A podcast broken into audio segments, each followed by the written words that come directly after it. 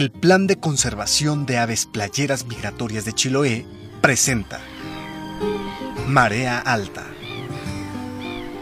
Un viaje por los paisajes del Cono Sur, en donde humanos, aves y naturaleza se encuentran. Esta es una iniciativa de RARE, Conservación Marina y el Manomet Center for Conservation Sciences con el apoyo de Fundación Packard.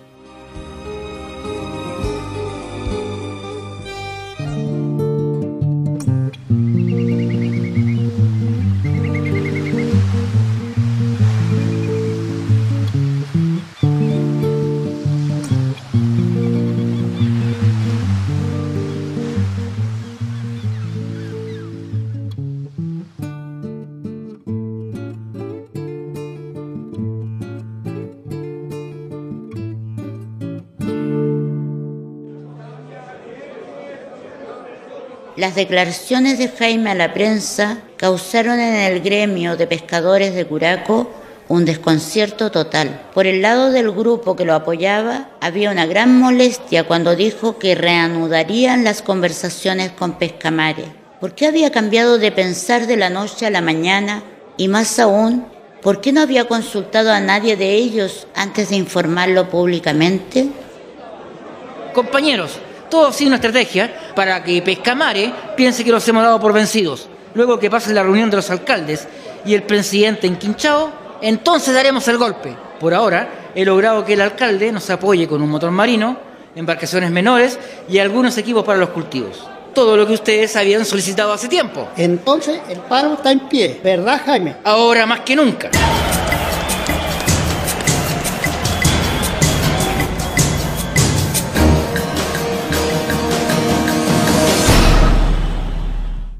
Mientras tanto, al otro lado de Curaco, el grupo de Martín también estaba reunido.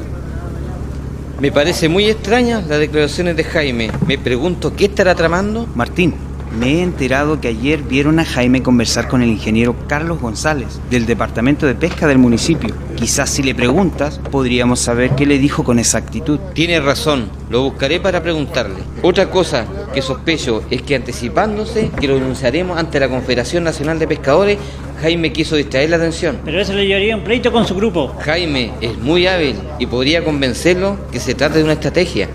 De cualquier forma, no saldrá con la suya el muy chueco. La Confederación Nacional lo llamará para explicar por qué nos han expulsado. Ahí no tiene ningún argumento válido. Es verdad, pero me preocupa un poco que tiene el apoyo de la mayoría de las confederaciones. ¿Cuándo lo han citado a comparecer en Bio Bio? La próxima semana. Que se vaya preparando, porque ahí lo vamos a mandar para la cana.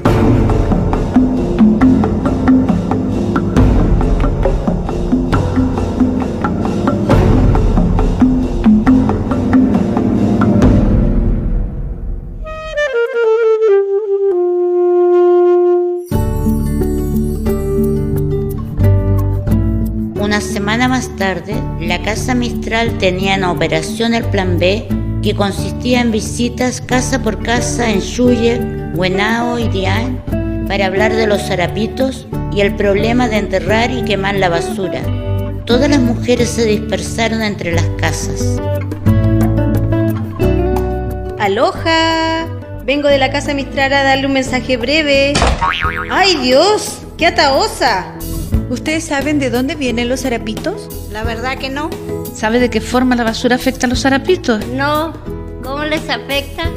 Si usted tuviera un basurero, ¿la pondría ahí en vez de enterrarla? Yo creo que sí. Aloha, tendría menos de cinco minutos. Me gustaría... ¿Y este cachiporra? Los zarapitos deben mantener su peso para poder regresar a Alaska a reproducirse. Es por eso que su sitio de alimentación y descanso deben estar libres de disturbios. Ah, ya eso, yo no lo sabía. También si usáramos basurero, en vez de enterrar la basura, tendremos una playa mucho más saludable. Por supuesto, yo estoy dispuesto a dejar de enterrarla. Pero ¿cuándo puedo tener mi basurero? Perros sueltos en la playa afectan al zarapito, que los hacen volar y con cada vuelo pierden peso. Ah, qué bueno saberlo. A partir de ahora llevaré a mi perro con correa. Escuche, es muy breve lo que vengo a explicarle. Mm, ¿Y a esta qué le pasa?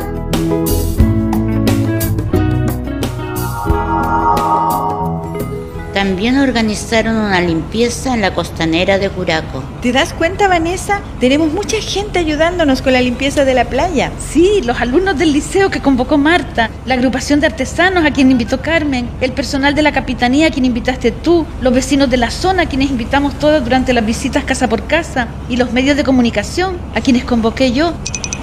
Vanessa, ya está listo el micrófono para que des el discurso.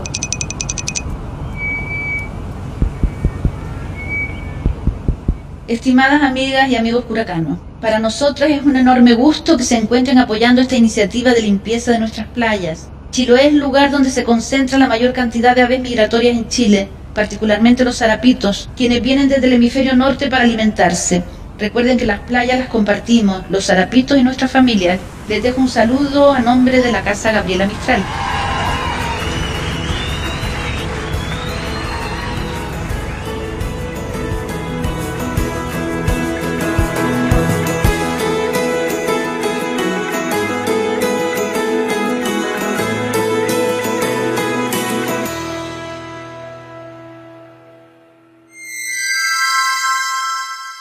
Al término del evento en la costanera, las mujeres volvieron a la Casa Mistral a celebrar el éxito del primer evento al que habían convocado a cerca de 70 personas y del que habían recolectado cerca de 300 kilos de basura. Todas celebraban con mate y milcao, excepto Tota, quien se fue rápido en caso de que Jaime apareciera antes de lo esperado.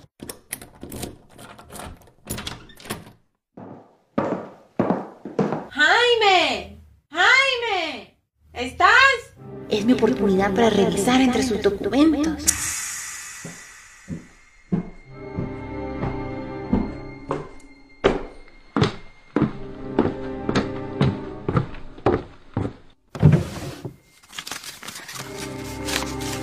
Aquí está la cédula de identidad.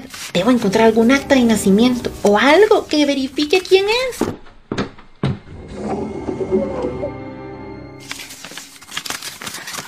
Luego de un rato de búsqueda, finalmente encontró el acta de nacimiento de Jaime. Rolf von Frisch. Su verdadero nombre es Rolf von Frisch. La cédula de identidad y la de nacimiento corresponden.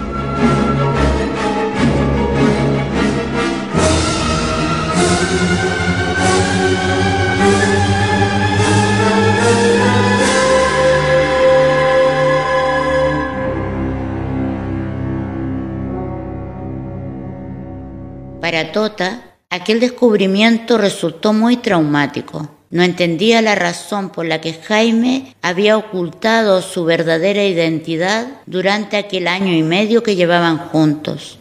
Muchas preguntas cruzaron su mente, como la costumbre por encerrarse en el patio trasero durante varias horas a la semana a enterrar basura de manera casi obsesiva.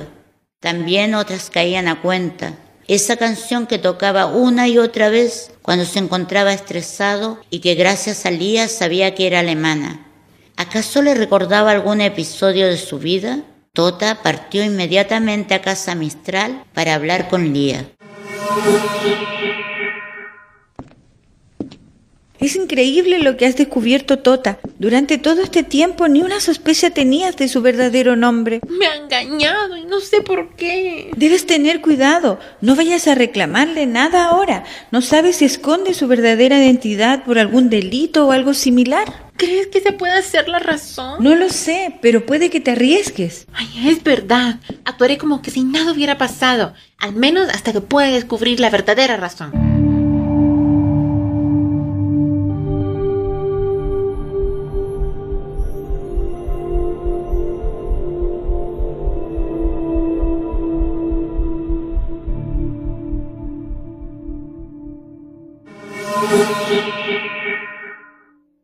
A la semana siguiente, Tota no podía sacarse de la mente la imagen de esos documentos que le daban a Jaime una identidad totalmente desconocida para ella. Por su parte, Jaime partió a Biobío, a donde tendría que comparecer en la Confederación de Pescadores por las demandas que Martín y la mitad de los pescadores habían entablado por la expulsión hecha de manera arbitraria.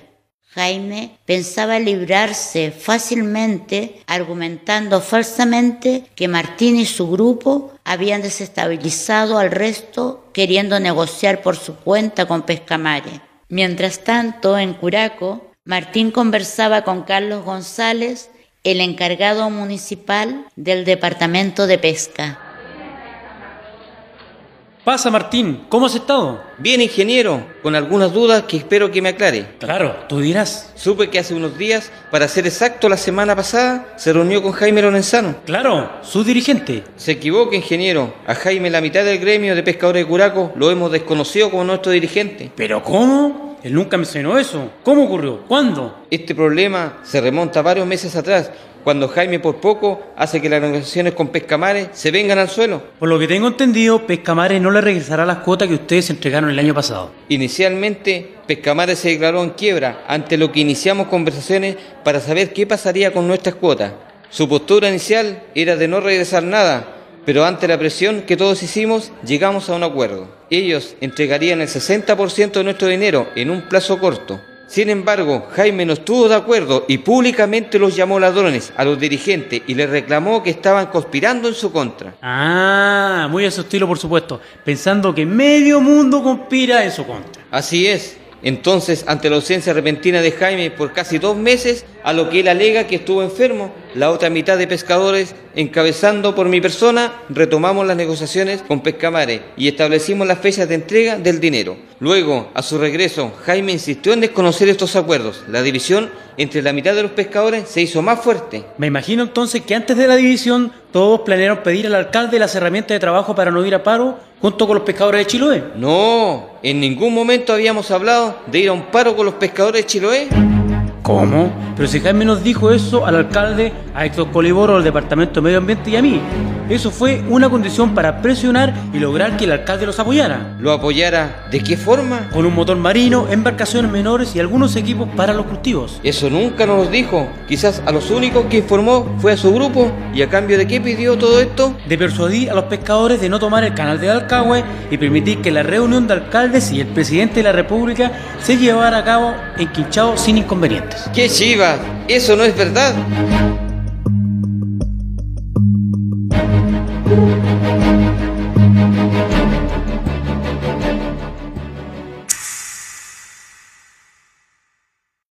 Wenn ich ohne Hoffnung leben müsste, wenn ich glauben müsste, dass... Rolf von Frisch. Rolf von Frisch. Rolf von Frisch. Rolf von Frisch.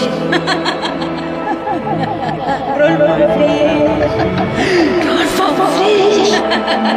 Te está mintiendo. Te estoy mintiendo. Te está mintiendo. ¡Ay,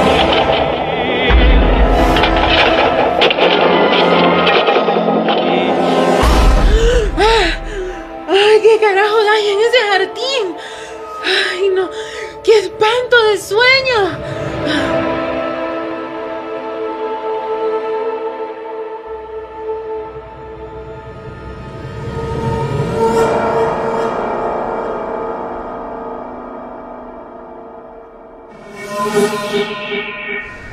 Qué tan demandado Jaime? ¿Qué es lo que está pasando en Curaco con el gremio de pescadores? Todo es una estrategia de Martín Bamondes y él quiere verme fuera como de lugar. Ya me lo había advertido y la verdad es que no creí que fuera a llegar hasta esto. Ellos hablando de una expulsión injustificada. No solo fue Martín el denunciante. Martín los viene organizando desde hace mucho tiempo y yo vengo pechugando las peleas que arman dentro del gremio. La razón de la expulsión fueron las negociaciones a escondidas que hicieron con Pescamare. Y nuestro reglamento interno, en el artículo sexto, dice que los miembros de la Confederación quedarán obligados a guardar el secreto y la información que se maneje. ¿Quieres otra razón para echarlos? Mira Jaime, sabes que acá todos conocemos tu trabajo y queremos que toda esta situación se resuelva lo antes posible. Te vamos a apoyar para resolver esto de la mejor forma. Yo sabía.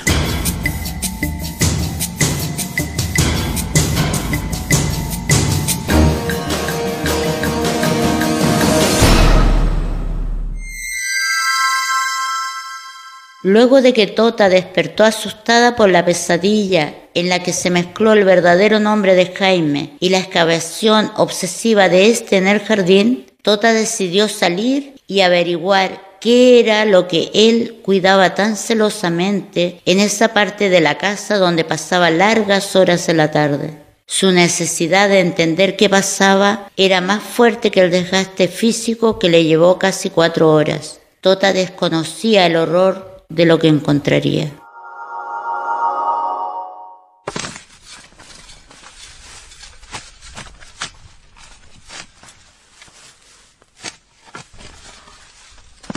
¡Oh! ¡Oh! ¡Qué horror! ¡Oh! ¡Cuánta basura hay aquí! ¡Cuánta contaminación estamos haciendo! ¡Oh! ¿Pero qué es esto? Parece un hueso humano.